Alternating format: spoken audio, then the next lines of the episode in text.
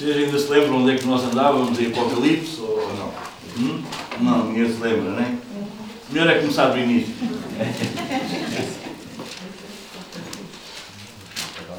Muito bem. Eu acho que estávamos no versículo 9, não é? e nós estávamos a ver. hum, primeiro vimos João, né? e depois estávamos a ver as condições que ele, que ele estava. Né? Ele estava lá na ilha de Patmos. Né? Por causa do quê? Nós vimos isso na última. Por causa de porque é que ele estava exi- exilado na ilha de Patmos? Por causa da palavra e do testemunho, não é? E nós fomos pensar um pouco por aí, não é? E vimos, talvez, se nós fôssemos assim um pouco como João, talvez havia aí algumas ilhas preparadas para nós. Não umas ilhas para irmos passar férias, não é? Mas talvez ah, éramos rejeitados, éramos colocados de lado, não é? Por causa de. de- não, é, não é por sermos pessoas más, é por sermos o que Deus diz, não é? Não mataram Jesus porque ele era mau. Não é? Pedro diz lá, quando ele vai pregar, ele diz: Vocês mataram um homem bom. Vocês são tão maus, matar alguém mau ainda é aquela, não é? Bom, agora Pedro vai dizer: Vocês mataram um homem bom. Por que é que se mata um homem bom? Porque nós somos maus, não é? E quando nós somos maus, não aguentamos com o que é bom. Isso revolta-nos, isso indigna-nos, isso é uma afronta para nós. Porque a bondade revela a nossa maldade, não é? É ou não é? Tenho dito muitas vezes, não é? Não há melhor para uma família que ter um filho drogado. Ele é desculpa para tudo. O problema é quando um drogado se torna um santo homem de Deus. Aí começa a revelar algumas coisas na família que a família estava nem aí. É ou não é? O problema da família não é ter um drogado, o problema da família é ter um santo. Que depois vai revelar toda a maldade que havia. Assim dá sempre uma desculpa. Não, é? não há nada como ter alguém assim bem, bem, bem, bem, bem, bem pecador na família. Porque aquilo serve para desculpa para toda a gente. Então o que é essa cara triste? Ah, o meu filho, ah, minha filha, ah, o meu marido. Ah, ter um bom pecador na família dá um grande jeito para nós não sermos transformados. É ou não é? O problema é quando Deus vai ajeitando a família. Aí vai-se revelando a verdadeira natureza das coisas. E às vezes aqueles que parecem mais santos são os mais pecadores. Não é assim? Por isso é que mataram Jesus. Não é porque ele era mau. É porque ele era bom. É não é? É. E vamos embora. Podíamos ir embora já. Já era uma boa palavra para hoje. É ou não é? E João se encontrava na ilha de Patmos por causa da palavra, sempre a palavra. Porque o nosso testemunho deve ter a ver com a palavra. Não é? Se andamos de acordo com a palavra, nós temos testemunho. Se nós não andamos de acordo com a palavra, não podemos ser testemunhas. Porque o que Deus quer fazer de nós não é gente que dá testemunho. O que Deus quer fazer de nós é testemunho. É que há muita gente que dá testemunho, mas não é testemunho. Dar testemunho, ah, isso é uma maravilha. Não é? Lês um bocado da Bíblia, vês uns filmes sobre a Bíblia, não é? lês uns livros e dás um testemunho. Andas uns anos na igreja e dás um testemunho que é um espetáculo. Agora a questão não é se tu ou eu damos testemunho, a questão é se nós somos testemunhas. Não é? E, não é as, nós é que devíamos ser as testemunhas de Jeová. Não é? Porque nós é que devíamos ser as verdadeiras testemunhas. Está um bocado às abertas, não é? Nós é que devíamos andar e bater de porta em porta. Olha, nós somos as testemunhas de Jeová. Porque não é mania nossa, mas nós é que andamos de acordo com a palavra. É ou não é? Pelo menos a maioria de nós. Nem todos nós. Porque nem sempre há um todo. Vocês nunca acreditem numa igreja perfeita, porque não há. Está bem? Não há. Não há uma comunidade perfeita. Há sempre alguma coisa que não é perfeita. Está bem? Mas é muito fixe ser igreja. É o melhor. É o melhor. Apaixonem-se pela igreja. Porque a igreja é a forma visível do Deus invisível. Apaixonem-se pela igreja. Apaixonem-se pela igreja. Não sejam críticos da igreja, não falem mal da igreja. Vocês percebem? porque isso vai gerando em nós aquela, aquela, aquela, aquela, aquela repugna, aquela coisa. Não, apaixonem-se pela igreja. Olhem para o lado, vejam o irmão, a irmã, vejam a graça, a misericórdia de Deus. Às vezes, olhando para alguns, vocês vão ver que são menos perfeitos que outros. Não tem problema. Mas estás a ver o mover de Deus, a graça de Deus na vida do teu irmão, alegra-te com isso. Alegra-te com isso, apaixona-te por isso. Porque se ele está como está, é graça de Deus. Porque senão ele era bem pior do que ele está. Amém? Igreja é incrível. E não dá para ver, para ver Jesus fora da igreja. Porque Jesus se revela na e através da igreja. Por isso não dá. Não vale a pena procurar Jesus no outro lado, só na igreja. E é isso um pouco que nós vamos ver hoje. Vamos ler de novo uh, até ao final do capítulo 1, do versículo 9. Eu, João, irmão vosso e companheiro na tribulação, no reino, na perseverança em Jesus, achei-me na ilha chamada Patmos por causa da palavra de Deus e do testemunho de Jesus. Achei-me em espírito no dia do Senhor e ouvi por detrás de mim grande voz, como de trombeta, dizendo: O que vês, escreve em livro e manda às sete igrejas. Éfeso, Esmirna, Pérgamo, Tiatira, Sardes, Filadélfia e Laodiceia. Voltei-me para ver quem falava comigo e voltado vi sete candeeiros de ouro. E no meio dos candeeiros, um semelhante ao filho, a filho do homem, com vestes talares e cingido à altura do peito, com uma cinta de ouro. A cabeça e cabelos eram brancos como a alva, lã, como neve. Os olhos como chama de fogo. Os pés semelhantes ao bronze polido, como que refinado numa fornalha. A voz como voz de muitas águas tinha, ou segurava, ou, ou conservava na mão direita sete estrelas, e da boca saía uma afiada espada de dois gumes. O seu rosto brilhava como o sol na sua força. Quando o vi, caí a seus pés como morto. Porém, ele pôs sobre mim a mão direita, dizendo: Não temas, eu sou o primeiro e o último. E aquele que vive, estive morto, mas eis que estou vivo pelos séculos dos séculos e tenho as chaves da morte e do inferno.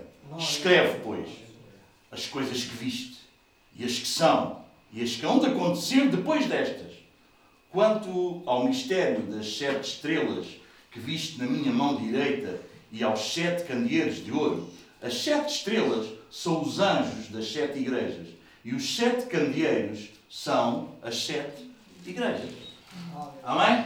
Então vamos avançar, tentar avançar aqui um pouco. Nós já vimos o local, ele estava na ilha, a razão porque ele tinha sido exilado, não é? Por causa da palavra e do testemunho. Agora vamos ver a forma, a, a forma da revelação. Como é que a, revelação nos é descrita? Vai nos dizer que João se achou em espírito.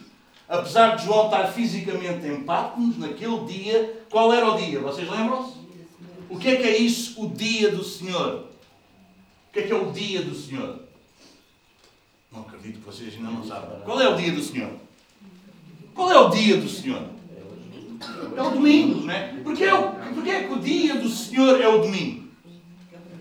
Porque foi o dia que Ele ressuscitou. Então nós reunimos-nos no domingo, porque esse é o dia do Senhor, porque foi o dia que Ele ressuscitou, e isso quer dizer o quê? Isso quer dizer uma, uma, uma, uma, uma, uma uma previsão, uma previsão, uma previsão, uma pré-estada do quê? Do nosso estar com Ele para sempre. Vocês percebem? Quando nós nos reunimos no dia do Senhor, esse dia simboliza o quê? O dia da sua ressurreição. E sempre que nós nos reunimos ao domingo, é como se nós ressuscitássemos nesse dia. Vocês entendem? E nós estamos a fazer a antessala do céu, o encontro dele com o céu. Nós temos vindo para nos encontrarmos com Deus. Amém? Nós viemos fazer o culto a Deus. Claro que esse culto vai ser na eternidade, para todos os tempos, mas agora, domingo após domingo, todas as semanas, há o dia do Senhor onde nós nos encontramos com o Senhor para lhe fazer festa.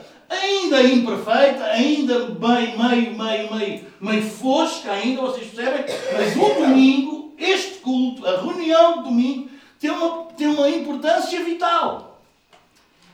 Sabe porquê é que João, mesmo tendo sido retirado do pé dos irmãos, ele está na ilha de Pastos, mas no dia do Senhor, ele tem esta visão? Porque este dia para ele tinha extrema importância.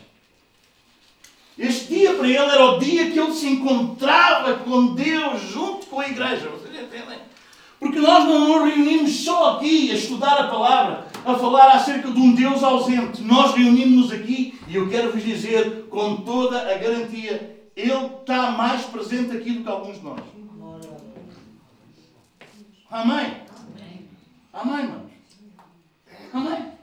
Alguns de nós estão aqui, estão pensando no outro lado, estão já a pensar não sei aqui, estão já a pensar no Alentejo, estão já a pensar no seu. Ele está aqui mais presente, mais real do que qualquer um de nós. Por isso, o dia do Senhor é de extrema importância. E quando nós nos reunimos e quando a igreja se reúne, diz que Ele está, Ele faz presente. E isto era tão era tão verdade, isto fazia tão parte da vida de João, que João, mesmo sendo tirado e colocado lá numa ilha, porque Roma pode nos colocar numa ilha, mas o que ele não pode é tirar o Senhor de nós.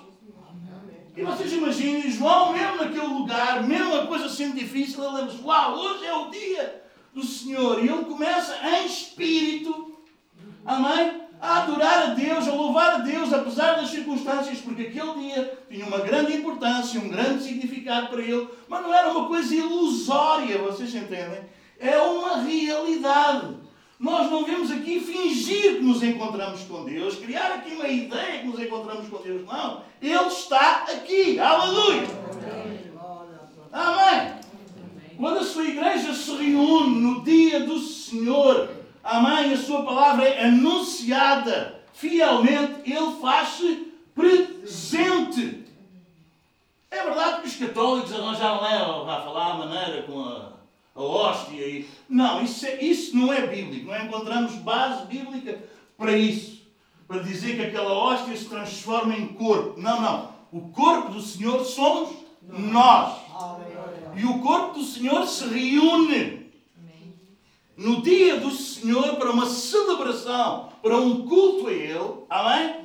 O culto não é para nós. Nós nunca deveríamos dizer se o culto foi bom ou mau, porque o culto não foi para nós. O culto foi para Ele. Amém? O culto é para Ele. A adoração é para Ele, o louvor é para Ele, a glória é para Ele, a majestade é para Ele, a palavra é dele, nós somos dele, tudo é dele.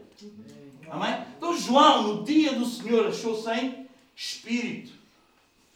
É verdade que na ilha ele encontrou dor, ele encontrou muitos problemas, grandes dificuldades, ele sofreu, mas em espírito ele estava com o Senhor.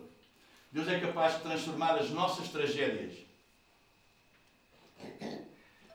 em algo glorioso. Não importa onde é que nós estamos, no palácio, onde é que for, importa se nós estamos com Deus. Amém?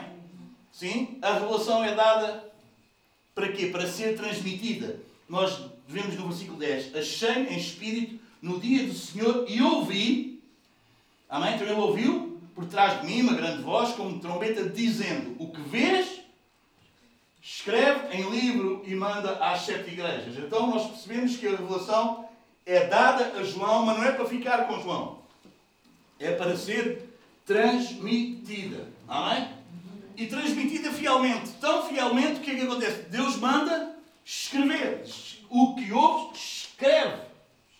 Eu espero que aquilo que vocês, alguns de vocês, não todos, mas alguns de vocês escrevem aqui, eu espero que isso não fique apodrecendo, se enchendo de pó lá na vossa, na vossa prateleira ou na vossa, no vosso armário ou na vossa gaveta, mas espero que aquilo que vocês escrevem, que vocês escrevam isso para que possam transmitir a outros. Amém? A outros. Claro que sim, claro que devemos ouvir, claro que devemos receber a revelação, escrever, guardar, para não esquecer, mas isso não é para nós termos ali um monte de folhas para dizer: olha aqui o que eu tenho aqui. Não. Se aquela biblioteca que eu tenho lá em cima no escritório servir só para vocês verem quando está lá e não servir para transmitir a vocês, pouco vale a vida.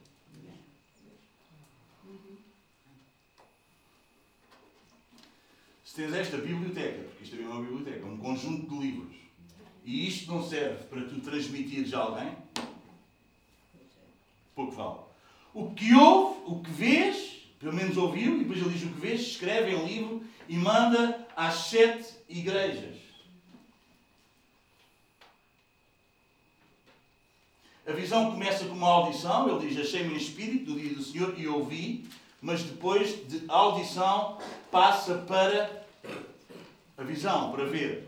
Há gente que vai atrás da visão para depois a ver se ouve. Nós não andamos atrás de visões. Nós seguimos uma voz.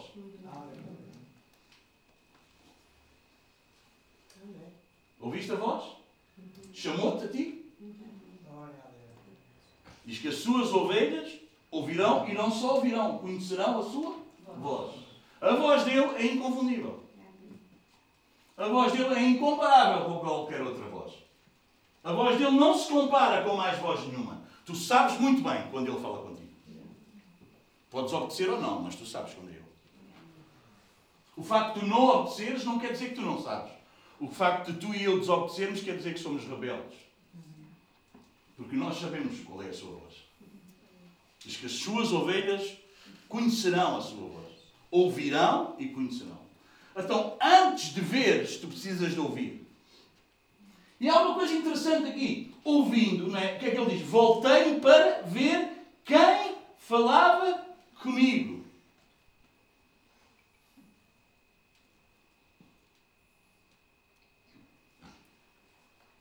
Quando ouvires a voz, quando vierem aqueles pensamentos à tua cabeça, volta para ver quem é que está a falar.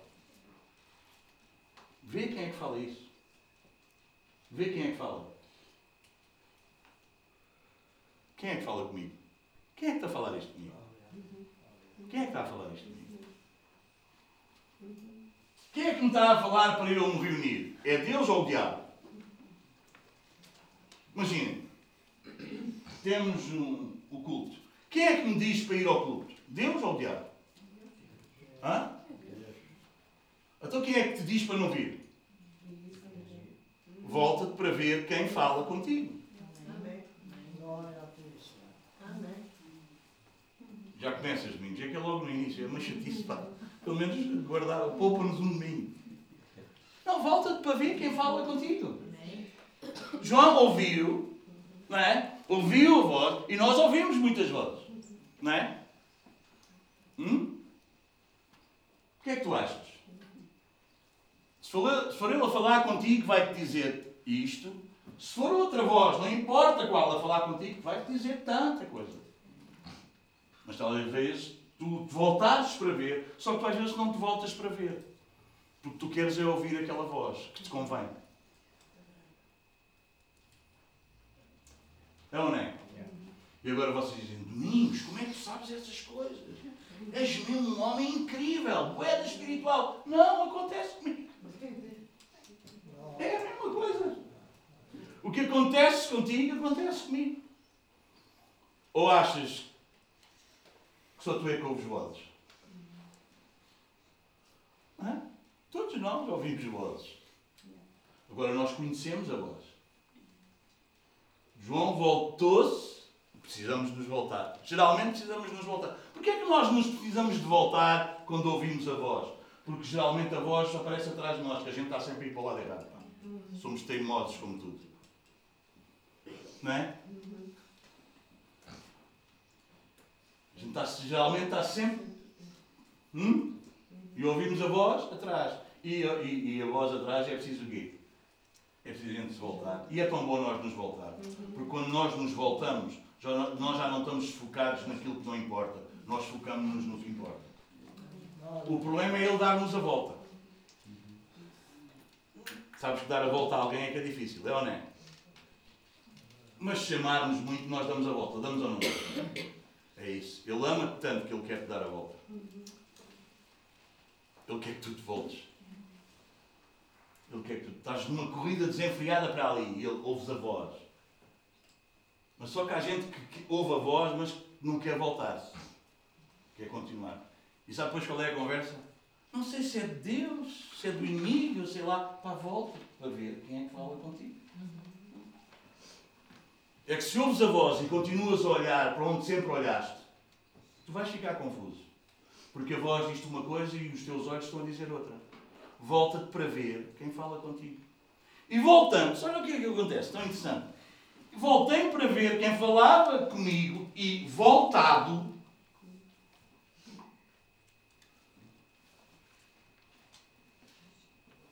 Hum? E voltado, o que que ele viu?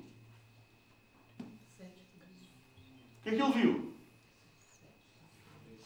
Digam lá, não é escrito, não está? O que é que ele viu? Ajudem-me lá. Viu o quê? Então, o que é que é os sete candeeiros de ouro?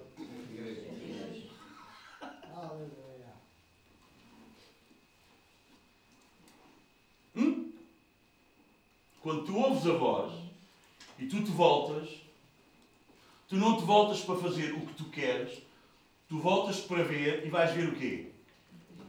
A igreja. Outra chatice. Que a gente queria ver o Senhor. É ou não é? O Senhor é que tem que me aparecer. Não é? Vocês fazem assim, outros fazem assado, outros fazem de outra maneira e a gente anda moeda confusos. Não é? Mas não é, não é, não, vocês entendem? Uhum. Quer ver o Senhor. Mas sabe o que é que João viu? Hã? É, é a igreja. Que chatice.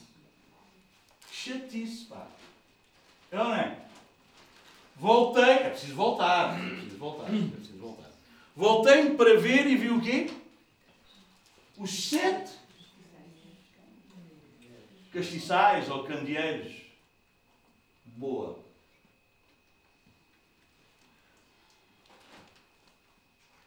E no meio, a primeira coisa que viu foi o quê? Foi os candeeiros, os castiçais, né? E depois, no meio dos castiçais, aí é que viu o quê? Ah! Ah! Ah!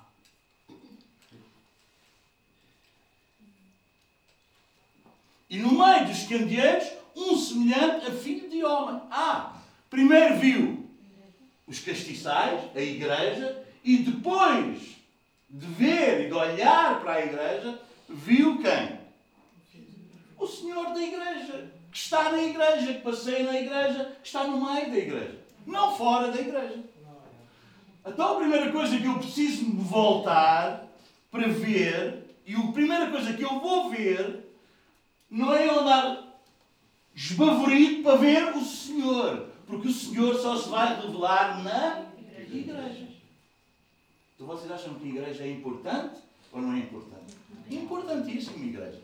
Uau! Tão bom sermos igreja. Amém? Tão bom sermos igreja. Tão bom sermos igreja.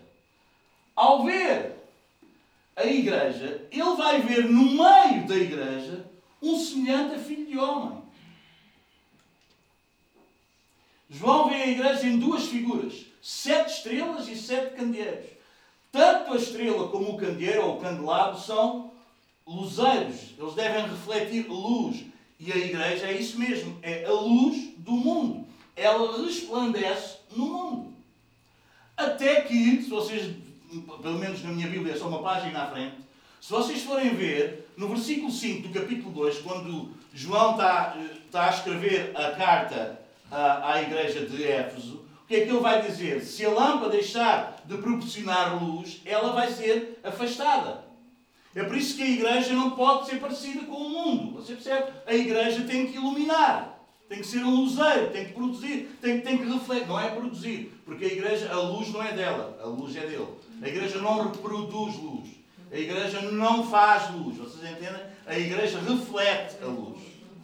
Amém? Então, mas no versículo 5 o que é que diz? Lembra depois, do capítulo 2, lembra depois de onde caíste, arrepende e volta à prática das primeiras obras. E se não, venho a ti e moverei do seu lugar o teu candeeiro, caso não te arrependas. Amém? Porque a igreja é luz, é o luzeiro. Amém? Se a igreja não vive de acordo com a palavra de Deus, ela deixa de ser o quê? Luz ela deixa de ser sal, para não serve para nada. Se esta lâmpada estiver fundida, para que é que nós queremos a lâmpada aqui? Não é? A lâmpada só faz sentido para dar luz. Não é para pôr a casa bonita, não é para ficar tão bonita aqui. Não! A lâmpada é para dar luz. Se a luz se fundiu, se não dá luz, se não ilumina, é pá, manda isso fora. O que é que nós fazemos com uma lâmpada fundida? Mandamos para o lixo. Não faz sentido nenhum estar ali a ocupar o lugar. Ah, mas eu gosto tanto desta lâmpada, é tão bonita. A gente faz isso. Não. É ou não é? É isso ou não é? A gente põe o sal na comida para saltar a comida, para temperar a comida. É ou não é? Ora, se estivermos lá a meter sal e aquilo não temperar, vale a pena estar lá a meter sal? Não. Se o sal for insípido, se perder o seu valor, para que é que serve o sal? Assim é a igreja, irmão. A igreja ou é luz e sal, ou senão não serve para mais nada, só para ser pisada pelos homens.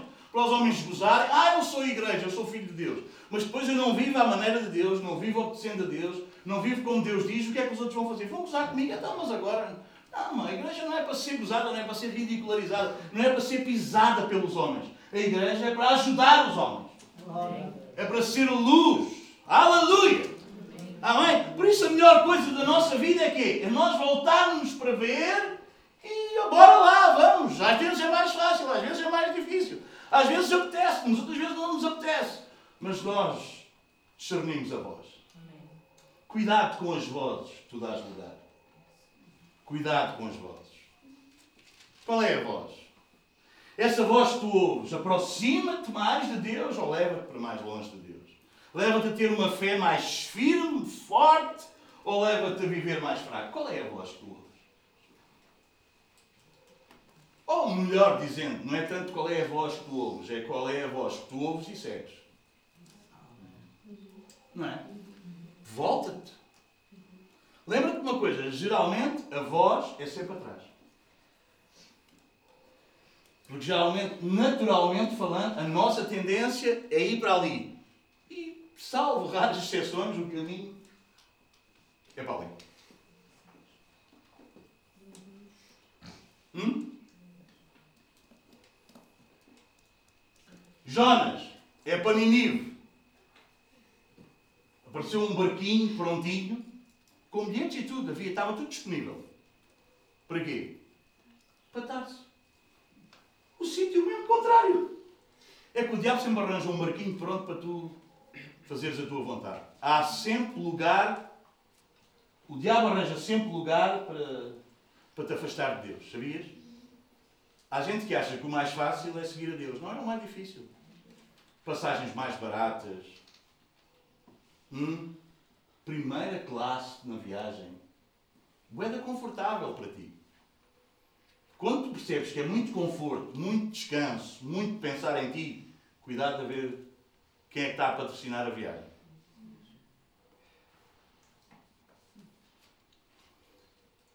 Eu louvo pela vida aí do nosso pessoal mais jovem que começou já a trabalhar na cena do, do Natal e, este ano com uma, com uma dificuldade acrescida. Eu, estou tão bonito, mas eu vou ter que despir isto, estou com calor. Vesti mesmo só para vocês verem que eu tenho roupa linda. Mas ontem, ainda ontem à noite, e depois de eles terem ido já para o primeiro ensaio, lá para o Novo Tempo, e nós fomos a um jantar à Casa da Cidade por causa da ajuda ao, ao pessoal da Ucrânia. E o meu filho estava sentado à mesa e estava a dizer: Pai, estou completamente, estou mesmo cansado. Era mais fácil não ir. Era mais fácil descansar. Era mais fácil não fazer. Era, vocês percebem? É ou não é? É mais fácil. Mas porquê é que se vai? Porquê é que se faz? Porquê é que se investe? E não estou a dizer isso porque eles são os super-heróis aqui. Não, não, não. São heróis. Fazer a vontade de Deus é para heróis. Amém? Mas não é o caminho mais fácil. Não é a passagem grátis. Vocês percebem? Não é a primeira classe. Vocês entendem? Não é o, o conforto. Ah, conforto é no céu. Vocês percebem?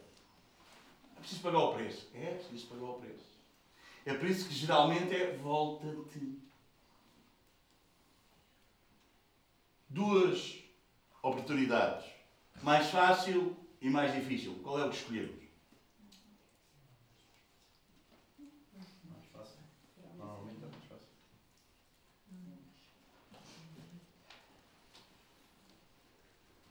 Não, não é? Olha a vinda de Jesus. Ele pôs aquilo na balança. Vou despir-me da minha divindade, deixar esta glória, fazer-me em forma de homem, hum? ainda por cima, um pouco mais abaixo ainda, de ser um homem rei, não, em forma de servo, depois do servo mais humilde, e depois do servo mais humilde, morrer como um bandido. E ele estava no céu. E ele podia escolher. É? Conta-me lá o que é que ele escolheu. Hum? Podíamos ir embora para casa. Não podíamos, mas. Porque geralmente nós estamos voltados para ali. E para ali há bué de patrocínios. A religião patrocina para aquele lado. A família patrocina para aquele lado. Os amigos patrocinam para aquele lado. A nossa carne quer ir para aquele lado. A nossa tradição diz que é para aquele lado. Mas a voz diz: volta-te. Que é para aquele lado. E aquele lado às vezes não é nada. Aquele vezes não é nada. Aquele lado vai mexer com toda a nossa estrutura. Aquele lado vai mexer com todo o nosso. Vai mexer. Mas é ouvindo a voz, voltou-se para ver quem falava. E se a voz vem dali, não olhes para ali. Há gente que quer seguir a Deus olhando para o passado. Vais tropeçar. A voz está ali e tu queres ir para ali assim. Epá, tu vais tropeçar numa série de coisas que estão ali. Alguém está a entender o que eu estou a dizer? Alguém está a entender o que eu estou a dizer? Volta-te. Sabe o que é que Paulo dizia? Esquecendo-me do que para trás fica, prossigo para o alvo. Mas sabem como é que nós caminhamos como deve ser? Não é? Eu vou para ali. Alguém anda assim, digam lá. Mas sabem que na igreja há gente que quer fazer a caminhada da igreja assim. Quer andar para ali, sabe que é para ali, mas não se volta. Está sempre a olhar para ali. Sempre foi assim, sempre fiz assim, sempre pensei assim, e a vida é assim, e todos fazem assim, e a maior parte é assim, mas quer ir andando para ali. Geralmente dá poucos passos para ali. E os que dá, cai.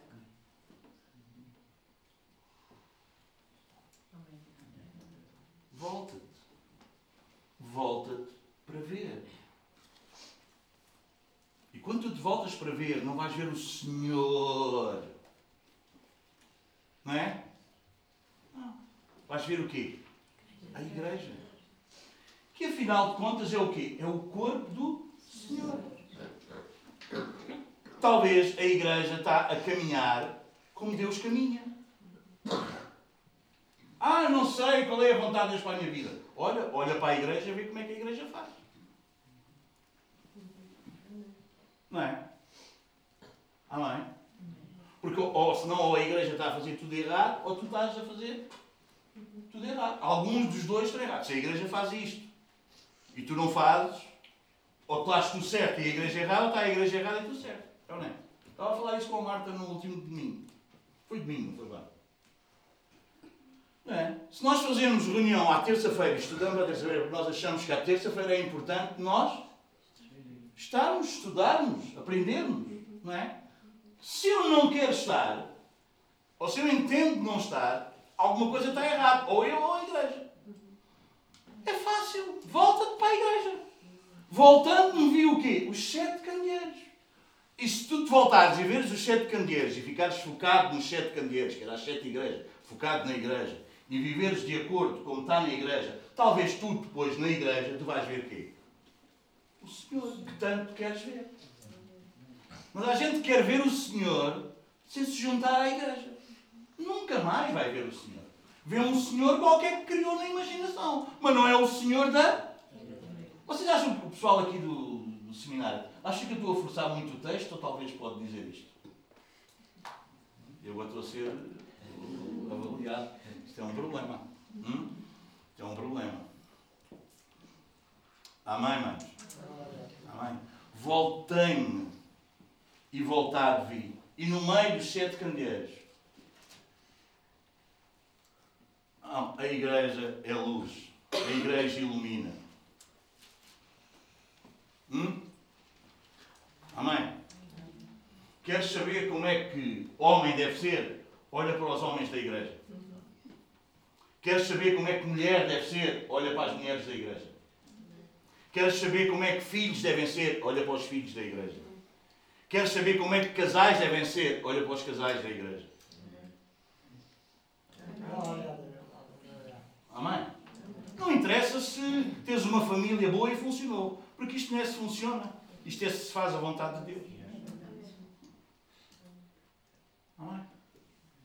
Queres saber como é que é? É luz. Candeeiro, lâmpada, é para dar luz. Olhas para a igreja. E na igreja é que tu vais ver como é que é. Isto dá trabalho, dá? Diga lá ao pessoal que é a igreja. Dá ou não dá? É que há gente que chegou à igreja achando como ele fazia que era.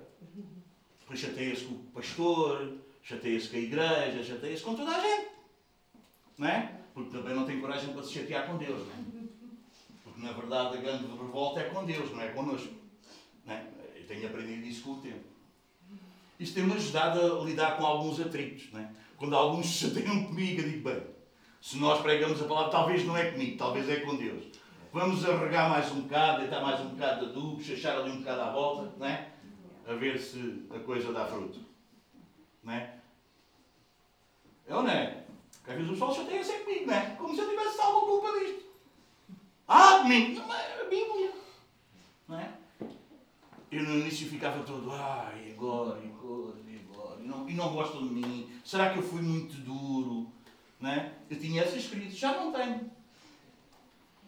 Já não tenho essas críticas, porque não é a minha palavra, é a palavra dele. Eu só sou o canal para passar. Pronto, passou. Queres chatear comigo? Chateia. Mas talvez tu não estás chateado comigo. Talvez tu estás chateado com Deus. Estás em brasa com Deus. Eu quero dizer-te uma coisa. Chatear-te com o patrão é o pior que te pode acontecer. Porque nunca mais vais ter paz. Amém? Nunca mais vais ter paz. Não consegues ter paz se não estás, pois, pois não estás em paz com a mulher, não estás em paz com os filhos, não estás em paz com os irmãos, não estás em paz em lado nenhum, não estás em paz à noite com a almofada, não estás em paz em lado nenhum e tudo é culpado. Mas não, é só com Deus, faz as pazes com Deus. Vais ver que tu vais dormir que nem um passarinho. Não, não é? Mas a pessoa está, não tem paz, não tem paz com este, agora é este, agora é aquele. E às vezes é o azul, outras vezes é o encarnado, outras vezes é o amarelo, outras vezes é não sei o quê. É sempre algum que a pessoa tem sempre ali um problema. Agora foi este, agora foi aquele, agora foi este foi um problema. Não, não foi este nem aquele problema. É só Deus. Porque se tu estiveres em paz com Deus, tu vais estar em paz com toda a gente. Porque no depender de nós, paz com todos. Digam lá uma coisa, todos vocês, a ver se vocês são como eu. Quando nós pecamos, a gente arranja ali uma capa para se chatear com isto e com aquilo. Arranja ou não arranja? Só para arranjar um problema maior que o nosso pecado. É ou não é? É ou não é? É este, é aquele, é o outro, é aquele, é o outro. Só para nós termos um problema na nossa consciência, para acalmar a nossa consciência, nós arranjamos um problema para ser um problema maior que o nosso. Quando tu vês alguém com muito queixume, talvez dizes, esta pessoa anda a pecar. Está lá em Tito, capítulo 2. Dois ou três, também leiam a Bíblia e vocês encontram. Mas sei que está em Tito, não é preciso todas, é só ler. É? Aquele irmão que provoca divisões, vocês percebem? Que fala deste e fala daquele e fala e aquele está mal e o outro está mal. Sabe muito bem, fala com ele, admoesta uma ou duas vezes. Se ele não te ouvir, ficas a saber que ele está em Tito, bora lá, Tito. Só para vocês guardem este versículo que é. Hein? Este versículo é muito bom para a gente ter a revelação, discernimento de espíritos.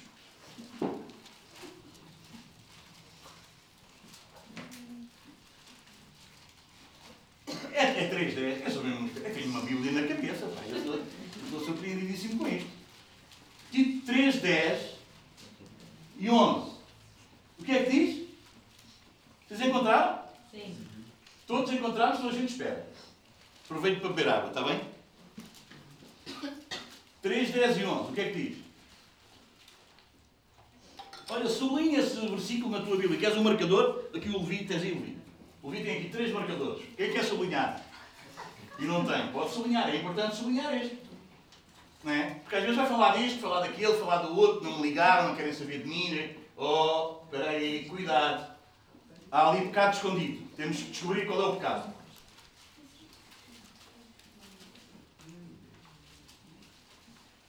Tito 3.10, está? Tá. Vamos só esperar.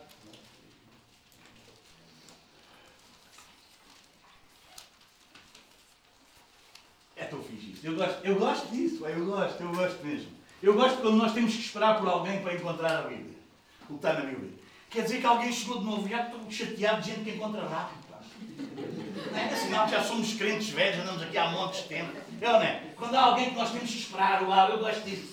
Não é? Eu também ficava todo atrapalhado no início. Como é que é que Bíblia ele fazia uma confusão? É sinal que há gente nova, é ou não é? É isso mesmo. O problema é quando temos gente velha que não encontra, que é o caso do Rafa.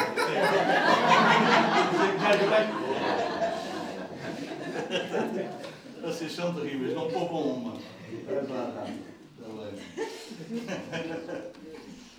É a Bíblia que é diferente, a gente dava de costas, claro. Estou a brincar, não vou. 3, 10, estamos lá? Não esqueçam a cena, onde é que a gente vem, está bem? Bora lá. Evita o homem faccioso, ou produz facções, divisões. Depois de admoestá-lo a primeira e a segunda vez, não o evites logo à primeira, mas fala com ele: olha, isso não é bom. Estás a falar do quê?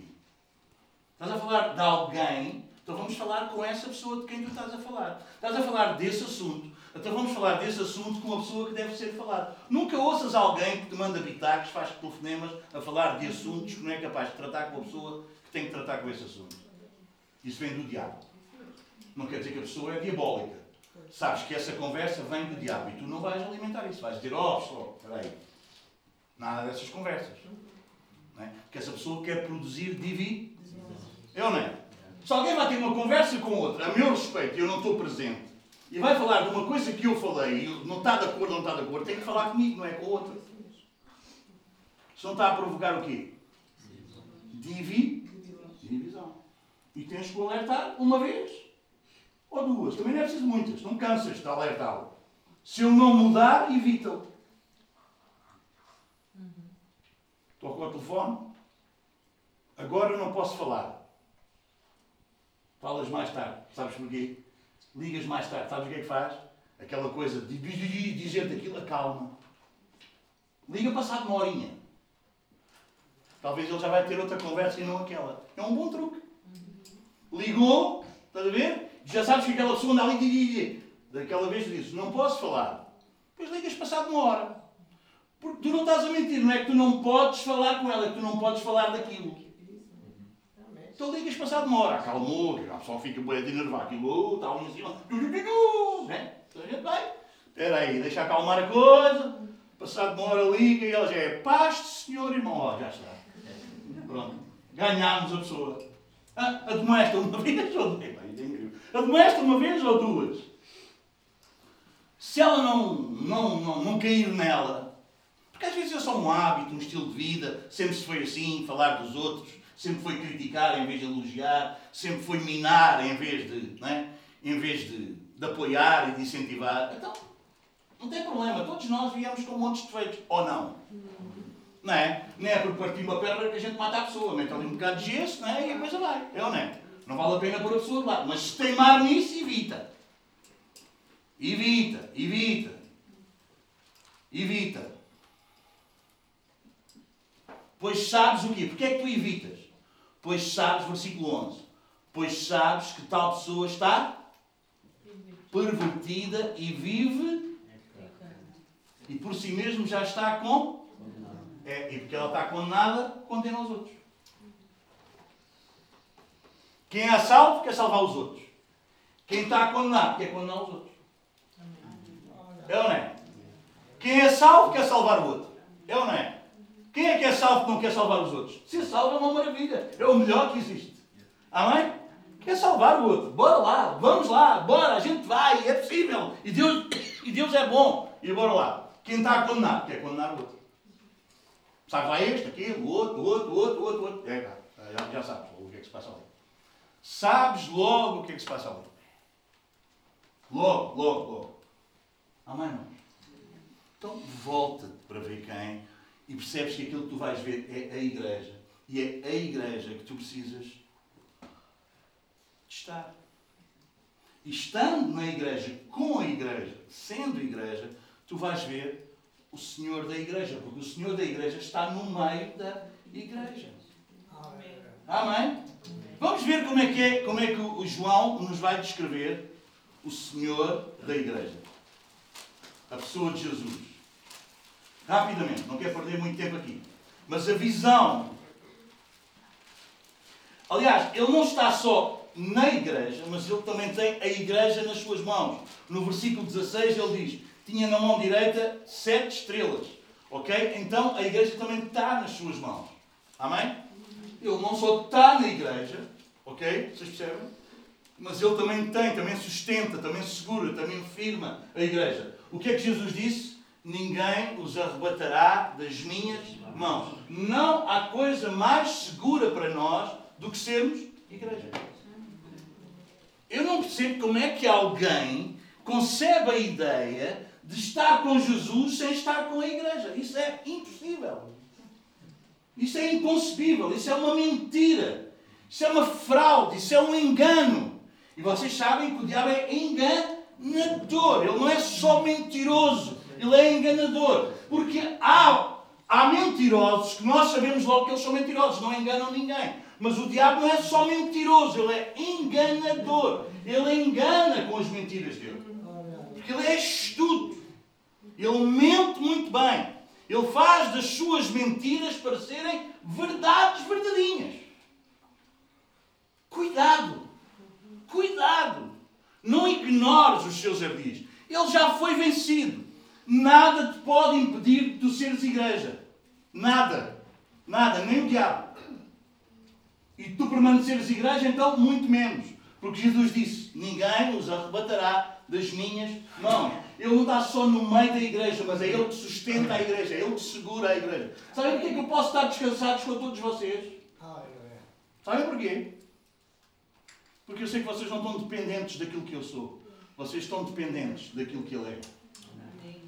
O meu dever, o meu papel aqui é só trazer-vos a revelação, trazer-vos a, a, palavra de acordo com ela é, para que vocês sejam alimentados e conduzidos por ela. O resto é com Deus, irmãos.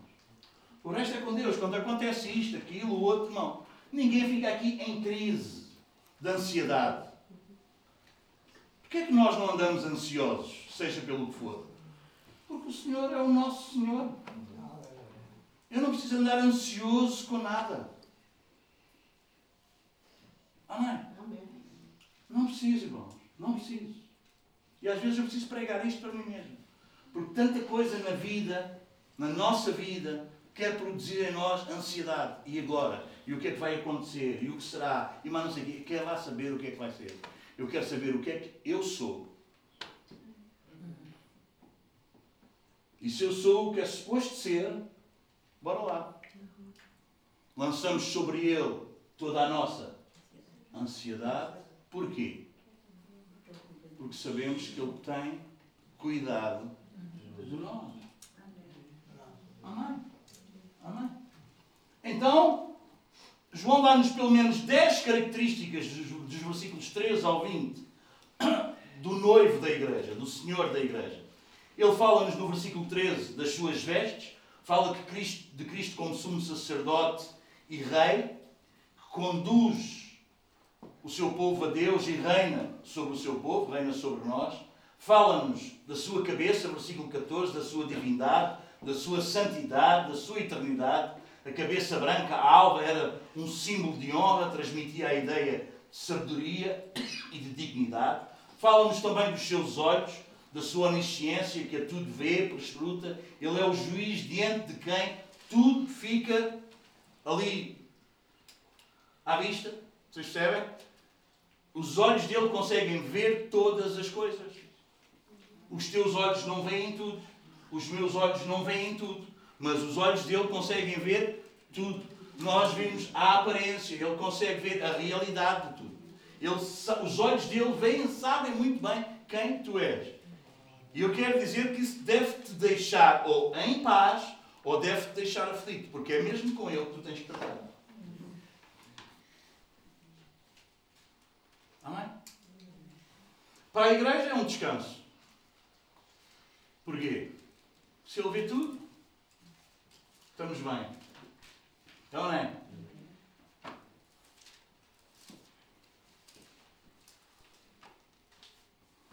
Para quem não é igreja é um problema. Amém? Os pés, como bronze reluzente, transmitia a ideia de força, de estabilidade. Isto fala-nos da onipotência, de ele ter todo o poder para julgar inclusive os seus inimigos. 1 Coríntios 15, 23 diz: Convém que ele reine até que ponha todos os inimigos debaixo dos seus pés. Amém?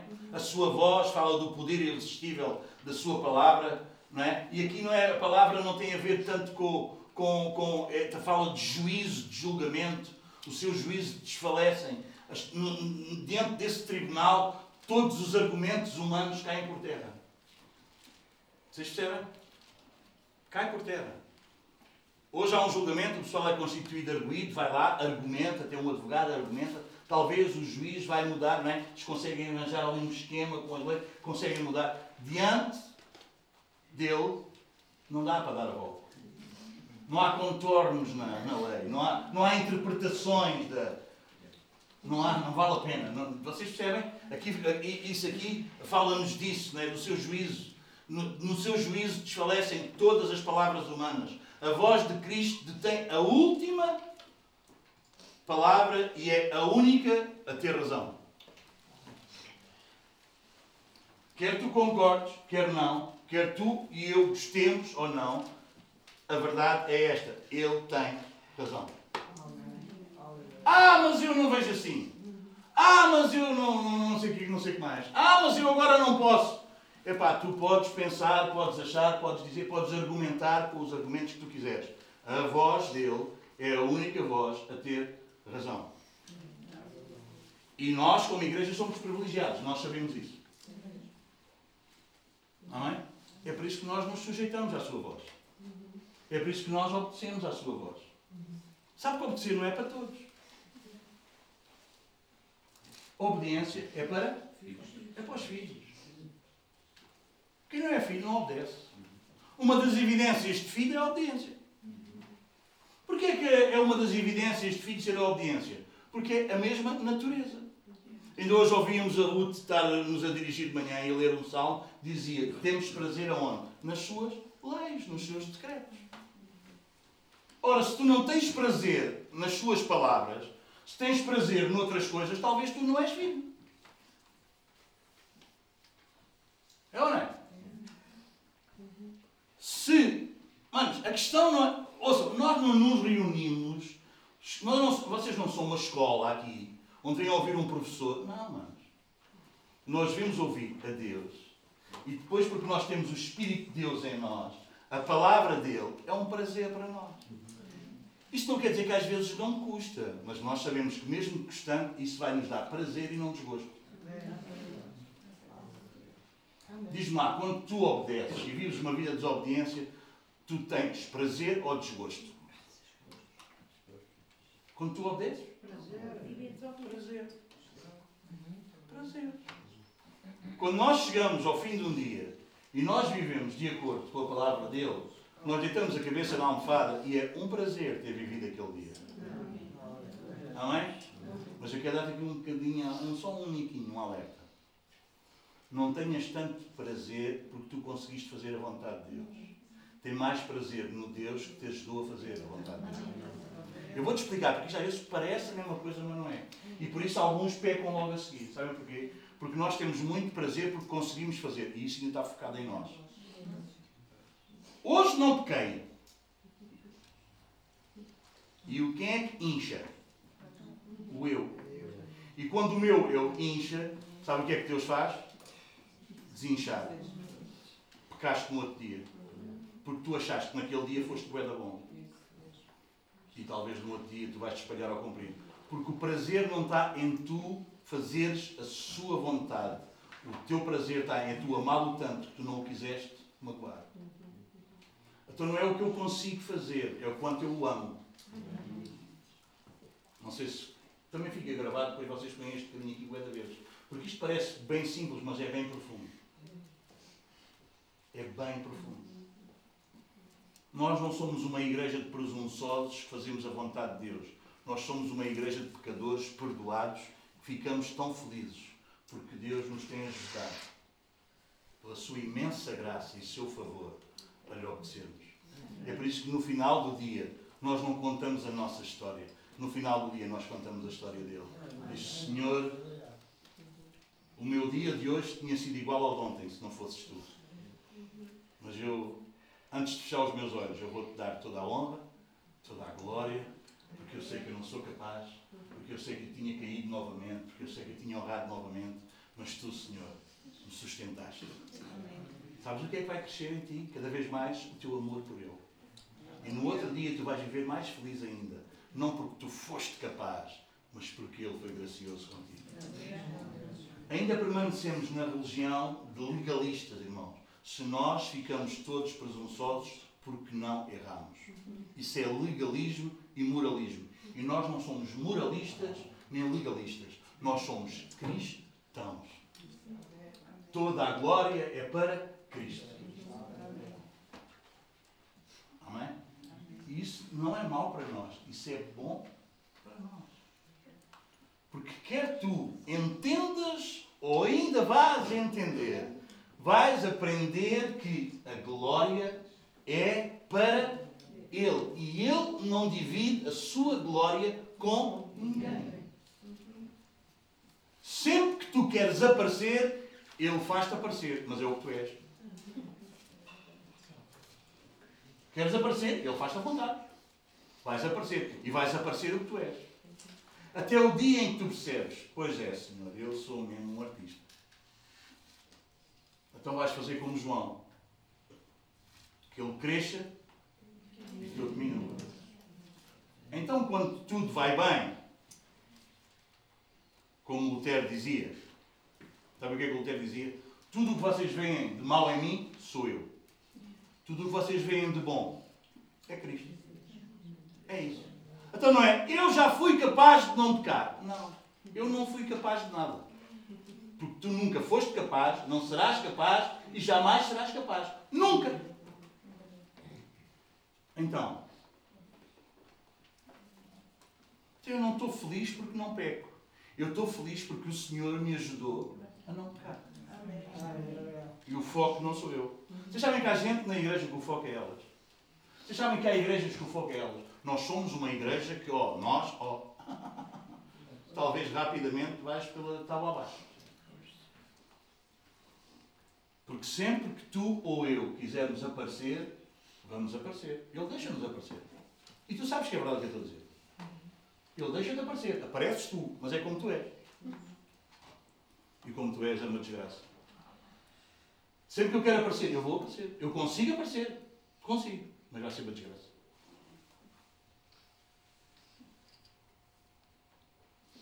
Não é? Sempre que eu quero ser visto, ele vai me deixar eu ser visto. Já está, já aparecer. E depois o diabo ajuda nisto, aplaude bué. Quando tu queres aparecer, ah, o diabo é o primeiro da plateia. Ei, ah, bué da bom. Ei, a sério, claro. Tu não percebes a mensagem do diabo. Tu podes, acredita no teu coração, tu vais ser capaz. Mensagem positiva. Não, não vês como é que o diabo reina. O diabo reina neste mundo. Vocês sabem, tu apareceres, uh, mete-te lá em cima. Depois estás lá em cima, todo inchado, sabe o que é que ele faz? É que quem constrói esse pódio é o diabo. Porque para um filho de Deus não há um pódio lá à frente. Sabe o que é que há? Uma cruz.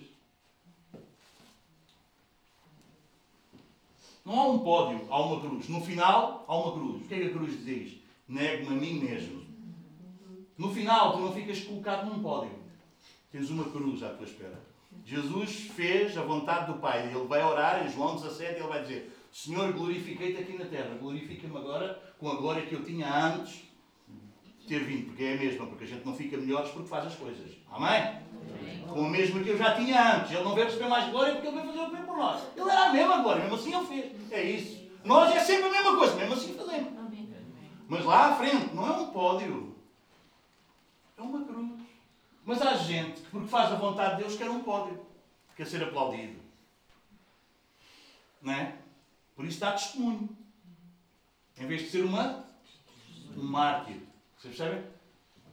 Virá sobre vós o Espírito Santo e ser-me-eis Sabe o que é testemunhas? Aqui a palavra é mártires. É gente que é capaz de morrer pela causa.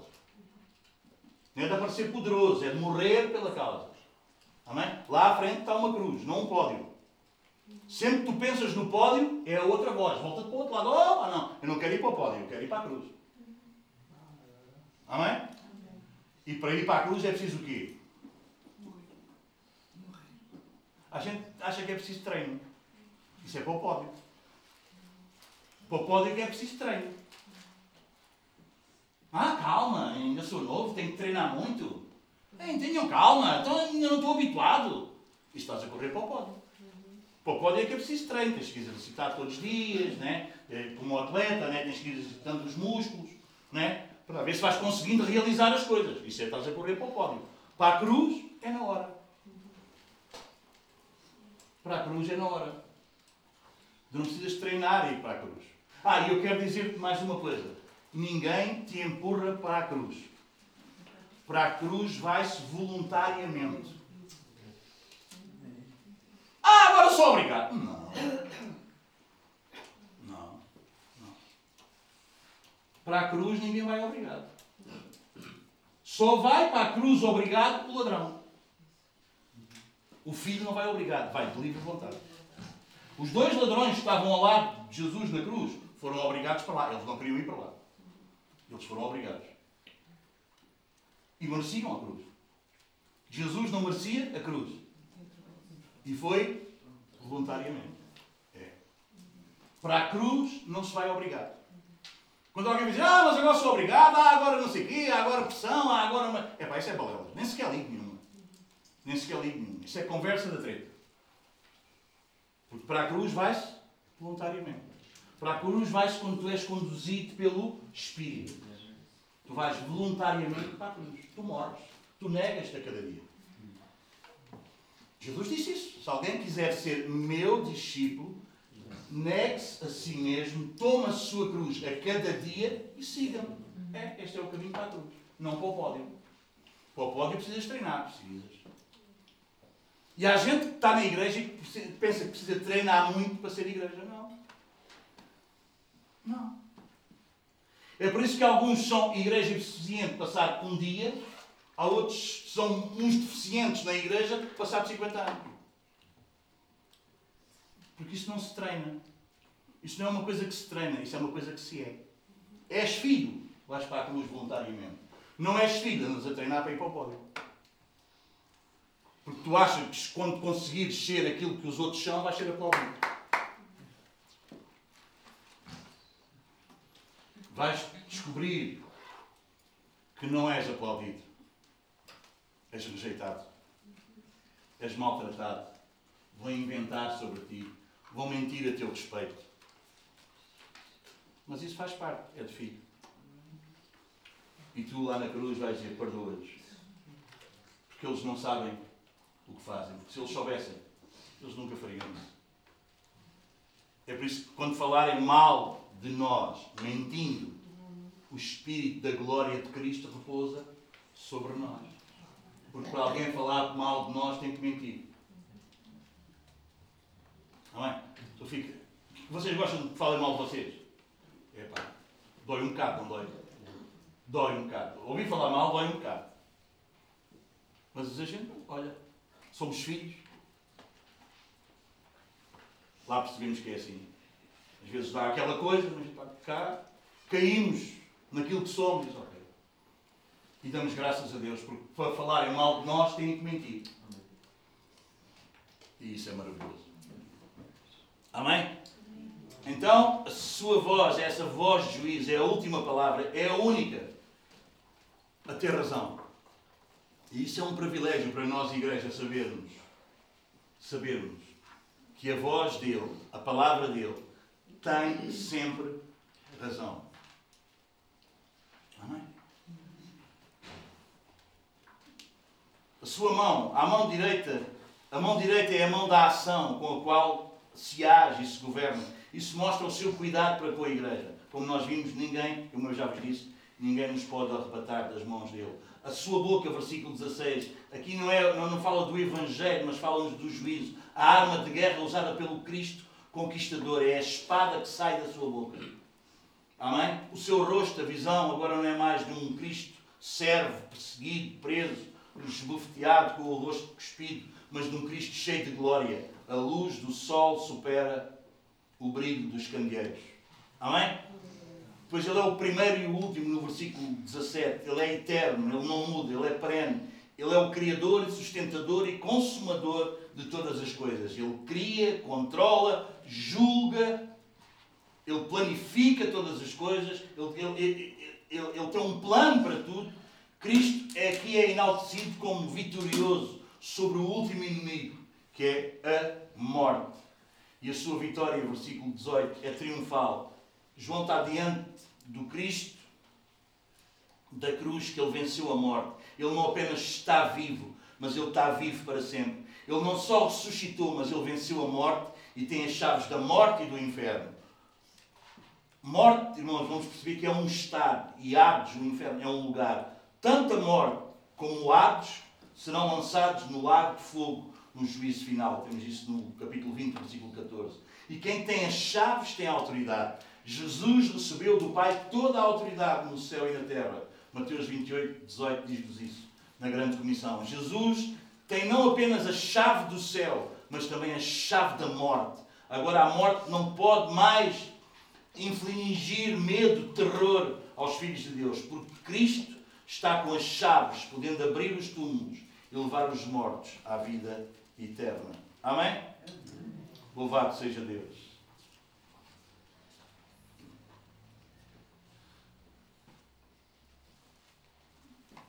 Talvez no último quarto de hora, até às 11h30, vamos entrar na primeira igreja, está bem? Para aguçar aqui um bocadinho o apetite para, para a próxima. Pode ser?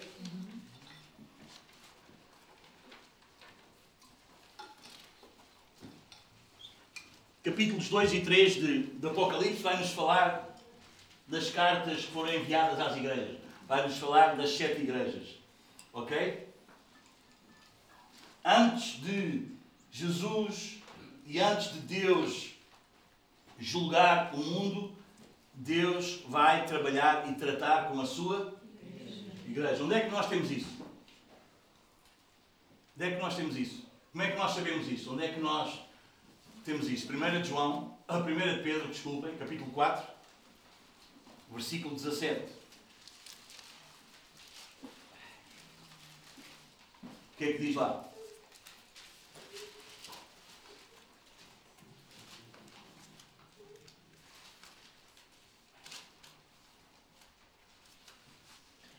O que é que diz lá? 1 de Pedro 4,17. Quem, quem encontrou pode ler. Chegou a hora de começar o julgamento pela casa de Deus. E se começa primeiro connosco, qual será o fim daqueles que não obedecem ao Evangelho de Deus? Amém? Onde é que Deus começa a tratar? Há pessoas que estão à espera que Deus vá tratar com o mundo, que as nações melhorem, vocês esperam que este mundo melhore, que o país fique melhor. Não, mano, vai ficar pior. O que a Bíblia nos diz, e não é surpresa nenhuma, você acha que isto é uma surpresa, as coisas estarem como estão? Não, a Bíblia não nos diz que o mundo vai ficar melhor. A Bíblia assegura-nos, para nós não, nos, não ficarmos surpreendidos, que o mundo vai ficar pior. Não esperamos um mundo melhor. Nós esperamos um mundo pior. Esperamos uma igreja mais santa. Esperamos uma igreja mais pura. Esperamos uma igreja mais fiel. Esperamos uma igreja mais rejeitada, mais perseguida. Sim, porque o mundo vai ficar pior e a igreja está, ficando, está se preparando para se encontrar com o noivo. E ela está ficando cada vez mais pura, mais limpa, mais, mais de acordo com a sua verdadeira natureza. Amém? Então nós não nos estamos aqui a preparar para nos encontrarmos com o mundo. Nós estamos aqui a ser trabalhados e preparados para nos encontrarmos com o nosso noivo, com o nosso Deus, que é santo. Amém? Então nós não vamos ficando mais prontos para nos encontrarmos com o mundo, mas nós vamos cada vez ficando mais prontos para nos encontrarmos com Deus. Só aqui tu vês logo o que é que é igreja, o que é que diz que é igreja. Há uma igreja que se está preparando para encontrar com o mundo. Cada vez vai mais entrando coisas do mundo na igreja. Há uma igreja que é a igreja de Deus que está preparando para se encontrar com Deus. E que vai salvando alguns do mundo. Amém? Tão bom, não é, manos? Tão bom. Então, nós sabemos que Deus começa a tratar primeiro com a igreja. É por isso que quem vem para a igreja não continua igual. Tem que mudar. Porque o julgamento, uau, e ainda bem. E ainda bem que é assim. Não é? E nós, podíamos fazer de outra maneira, mas nós, por exemplo, temos uma vez por mês o nosso culto de Santa Ceia, onde nós somos desafiados pela palavra e temos oportunidade nessa reunião, nesse culto de quê? De nos examinarmos a nós mesmos, para termos o cuidado é? de nos julgarmos a nós mesmos. E se não nos julgarmos a nós mesmos, Deus vai julgar-nos aqui, tratar connosco com problemas de saúde, doenças, vocês percebem? Situações aqui. Para quê? Para ver se a gente se alinha. Porque se nós, é diz lá em, em 1 Coríntios 11? Se nós tivermos o cuidado de nos julgarmos a nós mesmos, não seremos julgados pelo Senhor. Mas mesmo quando somos julgados pelo Senhor, isso é um ato de quê? De amor, para não sermos condenados com o.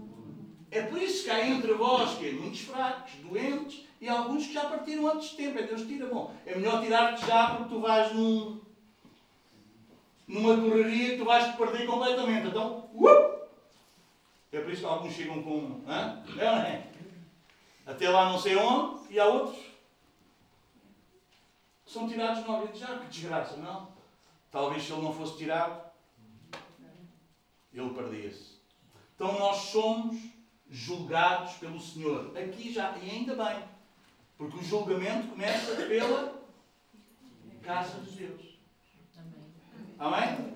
E é tão bom sermos julgados aqui, porque se nós formos julgados aqui, não seremos condenados lá. Porque aqui ainda é um julgamento. Lá é uma sentença.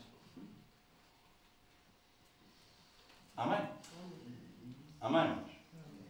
É que lá não há hipótese. Aqui tens toda a oportunidade. Não é? Deus espera que todos se arrependam e cheguem ao conhecimento da verdade. Amém? Então, lá vem este problemazinho à tua vida, aquela doençazinha.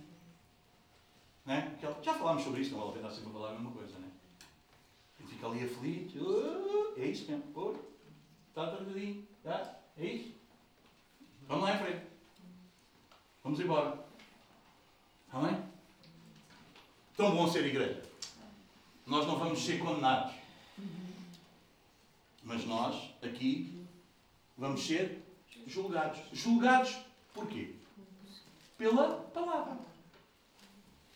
Pela palavra. Hum? Pela palavra. Qual é o julgamento? É a palavra. Não está lá em João 3? Está ou não está? Qual é o julgamento? É pela palavra. É a palavra que nos julga. Então, quando eu vejo que não estou de acordo com a palavra, o que é que eu tenho que fazer? Argumentar ou arrepender-me? A não ser que eu não seja igreja. Eu sou, se eu sei que sou igreja, a palavra tem toda a autoridade. Estou a ser julgado. A palavra diz uma coisa, eu não estou a ser. O que é que eu tenho que fazer? Arrepender. Não é? A palavra julga. A palavra não condena. A palavra julga. Amém? O que é que acontece? Eu, porque sou filho, arrependo. Tu, porque és filho, arrependes. Merecíamos condenação. Merecíamos. não tínhamos remédio, não, mas Jesus morreu pelos seus. Pagou o preço. Ok, então não há condenação para os que em Cristo Jesus. Que não andam segundo a carne, mas andam segundo o Espírito. Tu andas como? Segundo a carne ou segundo o Espírito? Tu podes continuar a andar segundo a carne, vais ser condenado. Se tu andares segundo o Espírito, vais sendo julgado. Vez após vez, semana após semana, é ou não é? Dia após dia, a palavra vai julgando e vai, vai, vai nos ajeitando. Amém? Então nós não ficamos irados com a palavra, nós vivemos sujeitos à palavra. E isso é obra da graça de Deus, porque todos mereciam ser condenados. Então, o juízo começar pela casa de Deus é bom ou é mau? É bom. É bom, é bom. Porque sabes, no céu há portas, diz que a Nova Jerusalém tem portas viradas para todos os lados. Para norte, para sul, para este, para oeste. Há portas para todos os lados. Mas não entra nada contaminado. Não entra nada contaminado. E como é que a gente faz para não entrar contaminados? Vamos fazer ali um treino, um esforço para a gente. Não, não. Vamos aceitar a obra de Cristo, humildemente.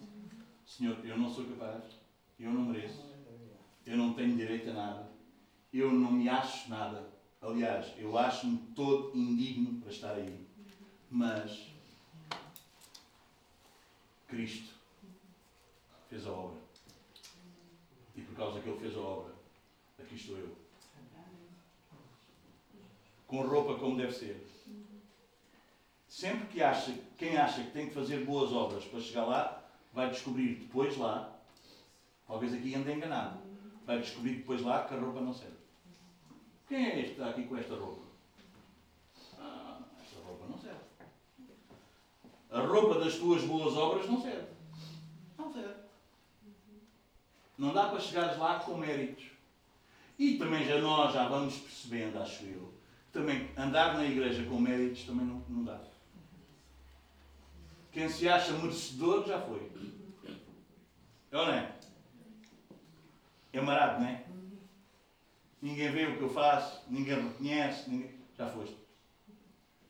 É ou não é? Começa a andar triste, só ligam para os outros, não ligam para mim, porque isso é o quê? Mérito. E aqui ninguém está por mérito, está por graça. Mas porque Deus, ainda bem que Deus trata connosco, que Deus vai fazer? A gente vai andando assim, vamos andando todos marados, e Deus diz: vai, vai, vai, vai, vai, tem espalhando ao cumprir. Vai. E Deus trata, Deus arranja a maneira de tratar. Porque é Deus que cuida da sua igreja. Sabe o que é que Jesus disse? Eu edificarei a minha igreja. Vocês acham, acham que ele é mentiroso? Olha, o pastor pode falhar, os irmãos podem falhar, a gente pode falhar. Ele não vai falhar. Ele vai edificar a igreja dele. Ele vai construir a igreja dele como a igreja deve ser construída. Homens passam, pessoas passam, gente passa, ele está a construir a igreja dele. Pau, paulatinamente. Pau, pau, pau, pau, pau. Ele está a fazer a igreja dele. Amém? Então ele começa o juízo. Todas estas cartas, de, de, de, estas sete cartas, todas elas têm basicamente a mesma estrutura. Apresentação, apreciação, reprovação e promessas. Só duas igrejas receberam elogios, a de Esmirna e a de Filadélfia.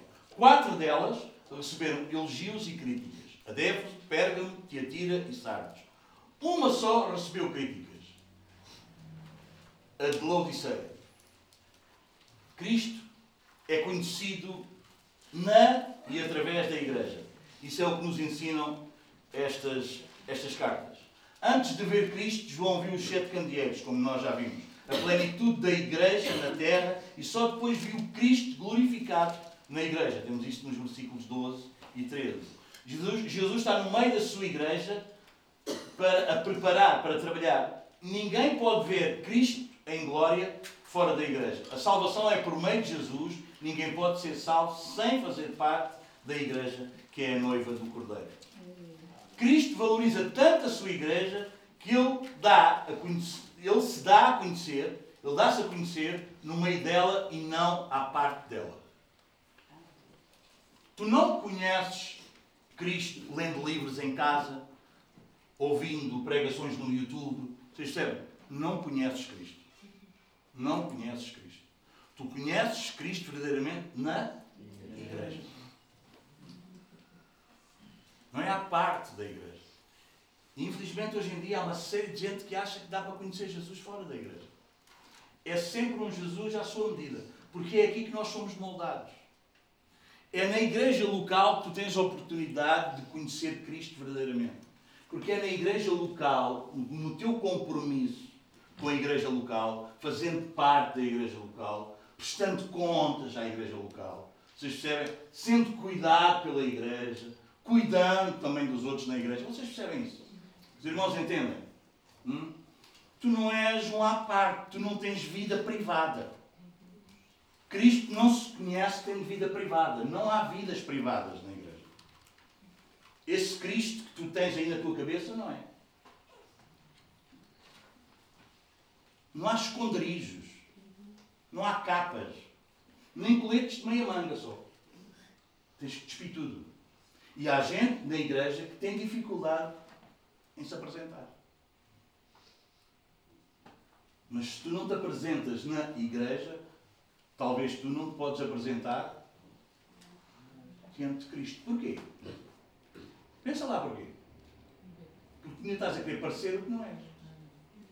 Tu tens medo que as pessoas te conheçam realmente como tu és. E ficas aflito ou aflita quando alguém sabe alguma coisa de ti. Mas não te esqueças que tu vais tratar com aquele que sabe tudo de ti. E a igreja vai te ajudar a tratar disso. Não é porque nós queremos saber da vida uns dos outros para falar mal. É porque nós não podemos ter nada escondido. Porque se nós queremos esconder alguma coisa, isso é porque nos faz mal. Alguma coisa que nós não gostamos muito, porque temos uma imagem depois os outros vão saber o que é que eles vão dizer. O que é que pensam de mim? E agora era assim, agora. Vocês não sabem de gente assim. É? Geralmente quando alguém está a ser trabalhado por Deus é então agora está tudo mal. É, está tudo mal. Tudo mal. Porque aquilo começa a aparecer, vocês percebem, começa, aquilo fica, uh, né? a pessoa não está habituada àquilo. É por isso que é na igreja local. Porque na igreja local tu vais aparecendo. Vais conhecendo e dando-te a conhecer. Mas a igreja não é para te condenar. A igreja é para quê? É para te ajudar a desenvolver a salvação. Amém? É por isso que não podemos deixar de nos congregar, de cuidar, de admoestar uns aos outros. Mas há gente na igreja ainda tentando não aparecer mesmo. A pessoa aparece na igreja, não é? com aquela carinha. Vocês estão hoje a olhar para mim a essa carinha tão santa. Não é? Não é?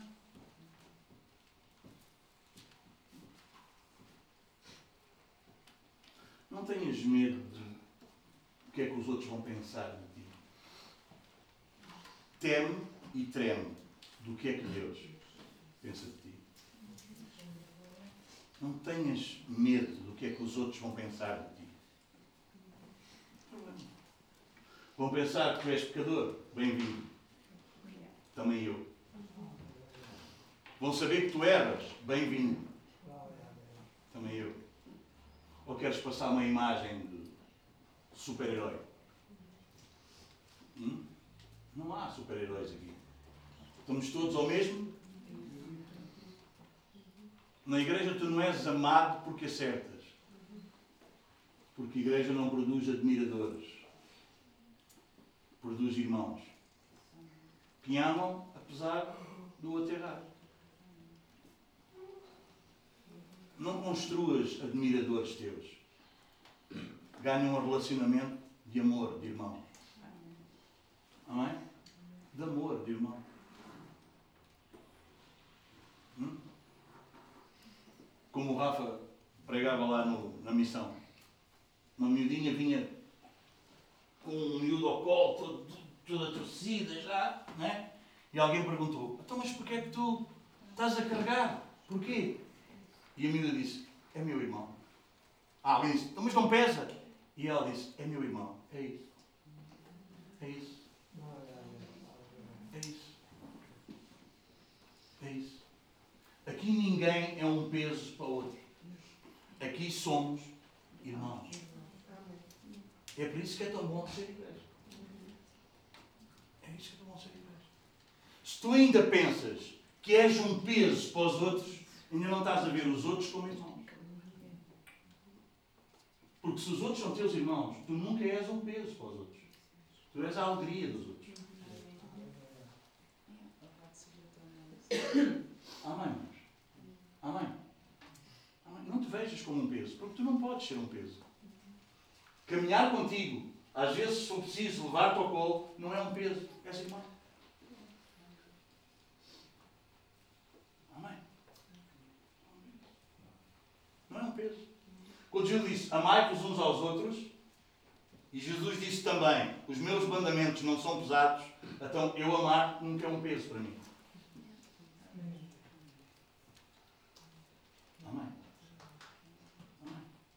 É um peso. Nunca é um peso.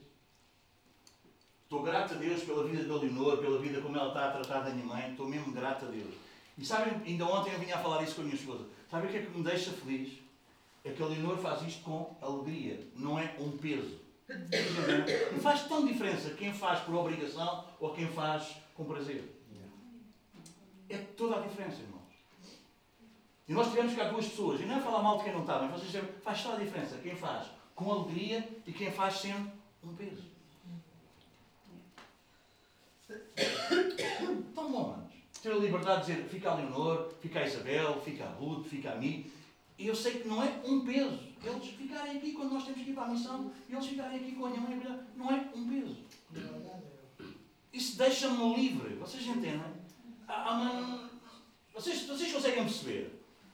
Sabem porque é que eu sou. Sabem porque é que eu fico livre quando elas ficam e eu fico na boa, grato, claro que sim, porque isto não é um dado adquirido, grato a elas e a Deus, claro que sim, claro que sim. Mas sabem porque é que não é um peso? Porque eu sei que se elas fizessem, eu faria a mesma coisa sem me pesar nada. Não é? Ah, não liguei, pastor, para não incomodar. Eu nunca mais vou ligar para essa pessoa. Porque eu sei que talvez eu estou a ligar para ela e eu estou, estou a incomodar. Não é? A não ser que ela se ache mais do que eu. Quando eu ligo para ela não incomoda e quando ela liga para mim incomoda. Então acha-se mais santo que eu, não pode. É? Não somos um peso. Somos irmãos. Somos irmãos. Que ninguém é pesado, irmão. Porque obedecer a Deus é leve. Obedecer a Deus é leve. Amém? Obedecer a Deus é leve. Amém? Mas estamos a falar de irmãos. Daqueles que querem fazer a vontade de Deus. Nós não servimos ao homem, nós servimos a Deus. Amém? Porque se nós estivéssemos a servir ao homem, já não servíamos a Deus. Diz lá em Gálatas 10. Gálatas 1, 10. Amém? Porque quem serve ao homem não está a servir a Deus. E o problema é que nós vimos habituados muito de servir ao homem. Vimos habituados de servir ao homem. Os filhos aos pais, os pais aos filhos, não é? Ainda ontem estávamos no jantar, estava uma senhora a jantar connosco e ela disse: Estou aqui para o meu filho, faço tudo o que ele precisar. Mas eu percebi o que é que ela queria dizer. Não. O, o filho dela é que devia fazer tudo o que precisa fazer para obedecer à mãe. Mas a mãe é capaz de trabalhar noite e de dia por causa do filho. Que coisa louca! Que coisa louca! Que coisa louca! Hã? O que é isto? Vocês percebem como é que isto virou tudo do avesso? Tudo do avesso. Nós não servimos ao homem. Nem os filhos são nossos escravos, nem nós somos escravos dos nossos filhos. Amém? O que é isto? Mas há gente que é escravo dos filhos. E há filhos que são escravos dos pais. Não é isso, irmãos. Não é isso que a Bíblia diz. Não é isso. Nós somos escravos de Cristo. Escravos de Cristo. Os pais servem aos filhos como Deus quer e os filhos servem aos pais como Deus quer. Como ao Senhor.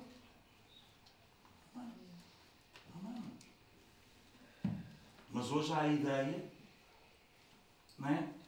Louca mesmo, que eu não sei como é que chegámos aqui e isto inerva-me. Inerva mesmo. Como é que os pais vivem para os filhos? Coisa louca.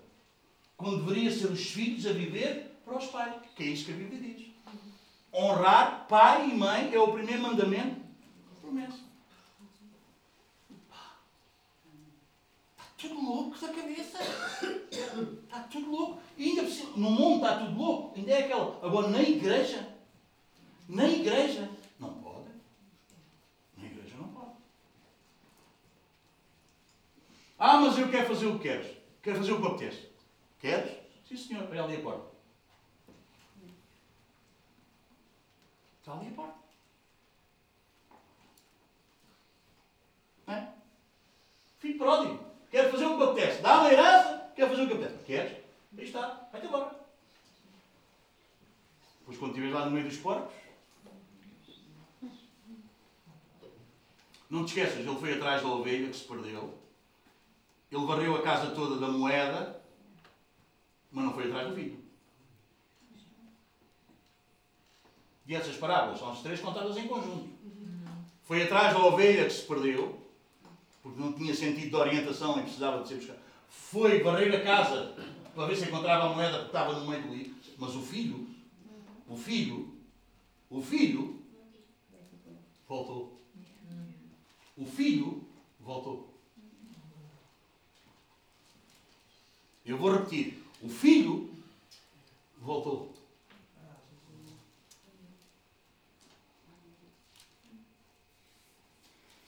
Não é? Tens que sofrer as dores. Aquele pai ia todos os dias.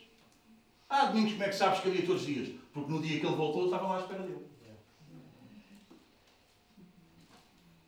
Porque filho que é filho, volta. Filho que é filho, volta. Todos os dias ele ia lá, ver o horizonte. Quem sabe as lágrimas daquele pai? Corriam todos os dias. Não aparecia ninguém no horizonte. Mas ele amanhã voltava lá. Até o dia em que ele viu, lá bem longe. Não estava para condenar. Obriguei. Porque ele já tinha sido julgado. Nós que andámos também longe, nós que podíamos ter conhecido Jesus bem no início da nossa vida e andámos longe, a gente sabe bem esta história na primeira pessoa. Eu sei esta história na primeira pessoa. Saí para ir para onde eu quis ir. Foi lá para onde eu quis ir. Fazer sim, Senhor. Sendo julgado por tudo e por todos. Era julgado quando bebia, era julgado quando me drogava, era julgado quando trabalhava, era julgado quando faltava ao trabalho, era julgado. Jul julgamento, ó. De mal a pior. Toda a gente a falar, toda a gente, arruinado. Ao ponto de ninguém querer aparecer ao pé. Vocês sabem como é que é isso? Até que um dia a gente se lembra da casa do Pai. Glória a Deus. E ontem à noite, por acaso, estive com o homem que Deus usou para me lembrar da casa do Pai. Pastor Lírio. Aquele homem foi quem Deus usou para eu me lembrar que tinha um pai que eu podia voltar. E naquele dia, um milagre, voltei para os braços do meu pai. Não me condenou, não me rejeitou, não me atirou em cara o que eu tinha feito. Abraçou-me, lavou-me e mostrou-me um novo caminho.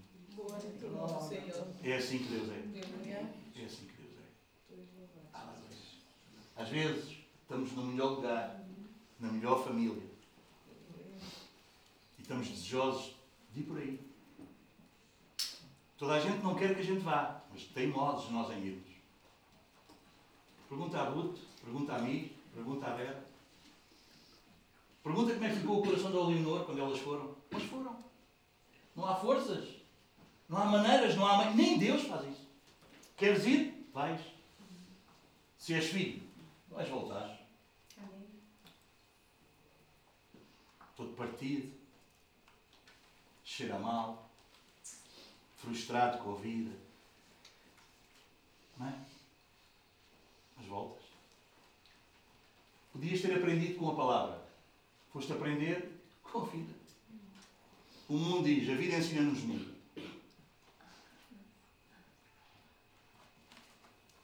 Podes aprender por aqui. Podes aprender por aqui. Podes aprender por aqui. Não precisas pecar para saber que o pecado é mau. Deus já te disse que o pecado é horrível. Eva ouviu. Não comas. Porque no dia em que comeres vai ser horrível. Ela quis experimentar. Olha no que deu. Sempre que tu queres experimentar o que Deus diz que não é para tu experimentares. Quando desobedece, algo muito mal acontece. Louvado seja Deus. Louvado seja Deus. Amém? Vamos terminar por aqui. Só dá para ver Cristo na igreja. Aprenda a amar a igreja. Viva apaixonado pela igreja. Aprende a ser igreja. Igreja não se aprende a fazer, aprende-se a ser. Aprende-se a ser. Ser parte. Aleluia. Isso não se ensina. Porque quando ensinamos isso é grave.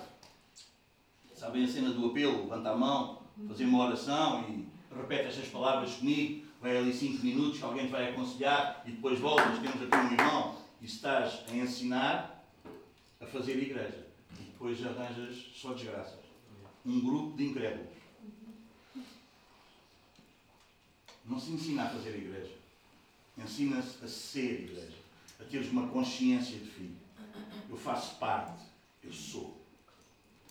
Eu sou uma parte disto. E não sou uma parte à parte. Sou uma parte no todo. Eu louvo a Deus por aquilo que Deus está a fazer connosco, irmãos. Não é fácil, irmãos. Não é normal. É anormal. É um milagre. Nós caminharmos como estamos a caminhar. E isto não nos deve deixar orgulhosos. Deve nos deixar cada vez mais humildes e dependentes dele. Para continuarmos a ser assim. Mas é um milagre, irmão. Nós vamos para aqui e aí vamos todos. Nós vamos para lá, ainda vamos todos. Nós fazemos isso, aí vamos todos. Cada um fazendo, não é? cada junta, não é? cada, cada, cada, cada um fazendo a, a sua parte não é? para que este corpo vá ser edificado em, em amor. Aleluia. Amém? Cada um operando, fazendo o que tem que fazer para o bem de todos. Como nós falávamos, acho que era na quinta-feira. Os dons não é para exibir que eu tenho um dom. Os dons é para servir a todos. Se não servir a todos, é pá, manda o dom para o lixo. Pá. Porque o dom que Deus te dá é para servir a todos. Não é para tu apareceres, é para que todos sejam servidos. Não é para que os outros te sirvam, porque tu tens o dom. É para que tu sirvas todos, foste agraciado com o dom. Mas o mais importante do dom não é o dom que tu tens. O mais importante do dom é que tu tens um doador.